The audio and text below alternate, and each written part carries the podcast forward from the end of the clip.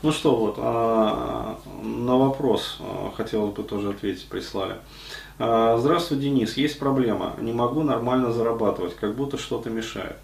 Или, допустим, вот хожу в зал, занимаюсь, и как только появляются результаты, сразу же возникает завал на работе. Еще какая-нибудь фигня, и все, результат потерян. Также и в любой сфере в моей жизни. Как только думаю, что сейчас поймаю удачу за хвост, и обязательно случается какая-нибудь фигня. А, был отсепарирован, и все шло хорошо, но потом сам же себе все испортил. Уволился с работы и перестал зарабатывать. Пришлось вернуться к родителям. Угу. слушал твои вебинары и понял, что во мне много бабской суеты. Делаю как бы все с внутренней потугой. Ага, ага.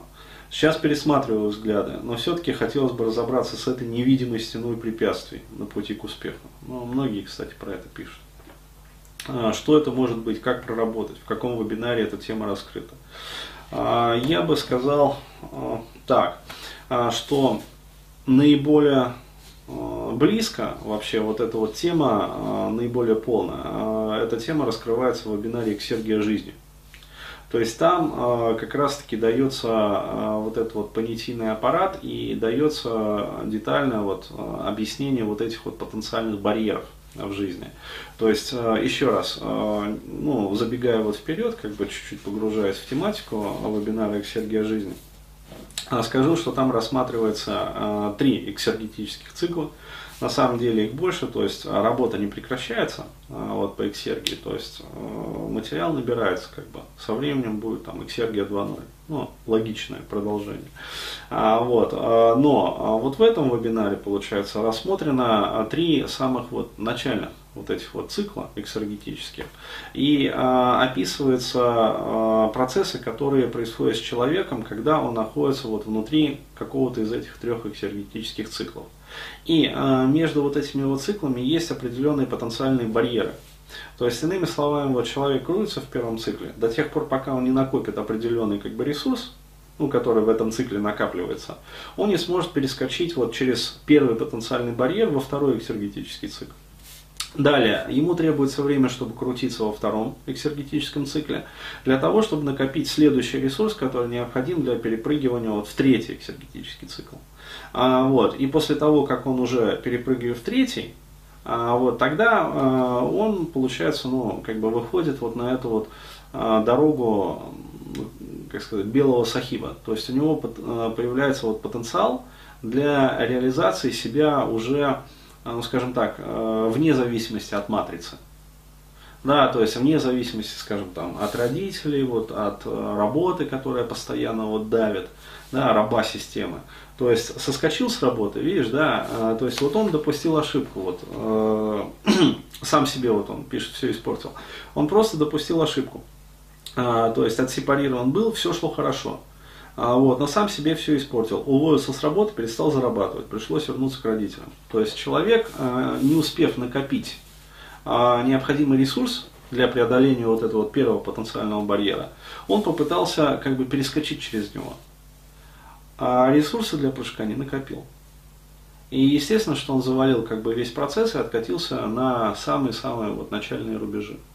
А вот, а, то есть я рекомендую вот все-таки приобрести этот вебинар, а, досконально его изучить.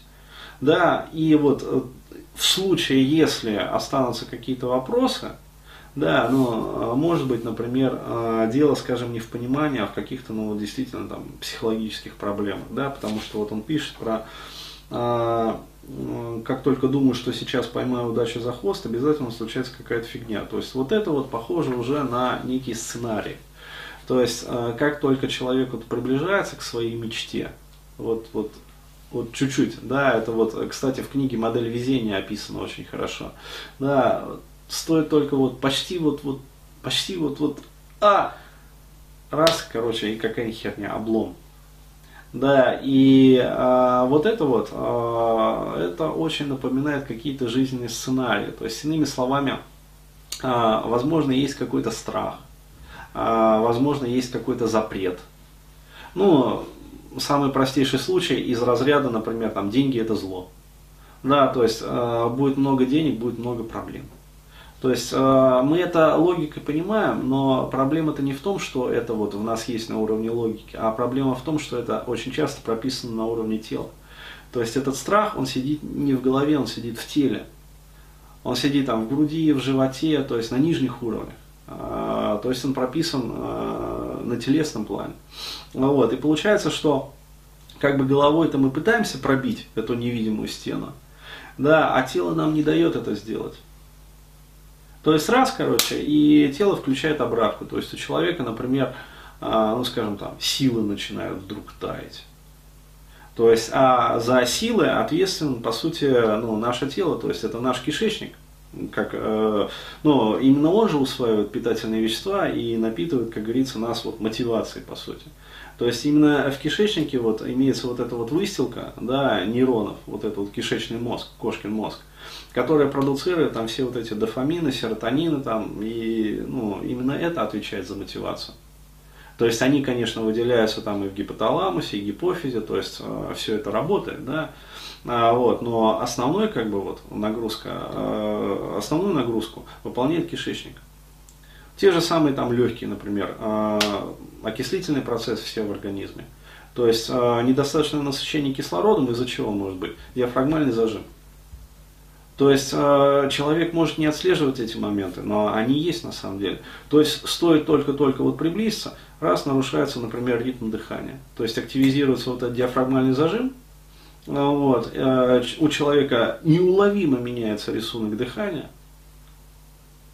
он этого не отслеживает головой. А процесс оксигенации нарушается, человек чувствует упадок сил. Вот, пожалуйста. Вот вам взаимосвязь именно нейрофизиологическая. То есть он понять не может, то есть что с ним не так. А все очень просто, диафрагма ему не дает нормально дышать, как бы а вещества он нормально усваивает, как бы, а окисляются они ненормально.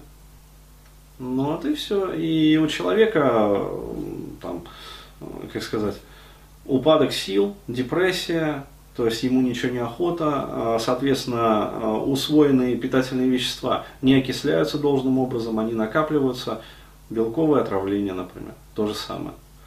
А, вот. Нарушается метаболизм вообще в организме.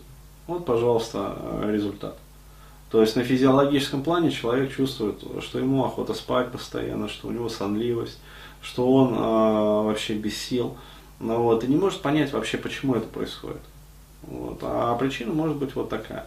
Но еще раз говорю, это вот э, вначале посмотрите к Сергию, да, то есть э, если вот окажется, что э, там в принципе все понятно, как бы, и все вроде так и делаешь, вот тогда уже можно э, ну, думать дальше. То есть, если все-таки ситуация не исправится, но тогда я бы уже порекомендовал вот на консультацию записаться, например. То есть, либо на точно, скажем, ко мне, либо к кому-то там из консультантов, э, консультантов центра. А, вот, для того, чтобы ну, выяснить вообще, то есть разобраться вот в этой фигне. То есть, что же на самом деле происходит. Вот, вот так.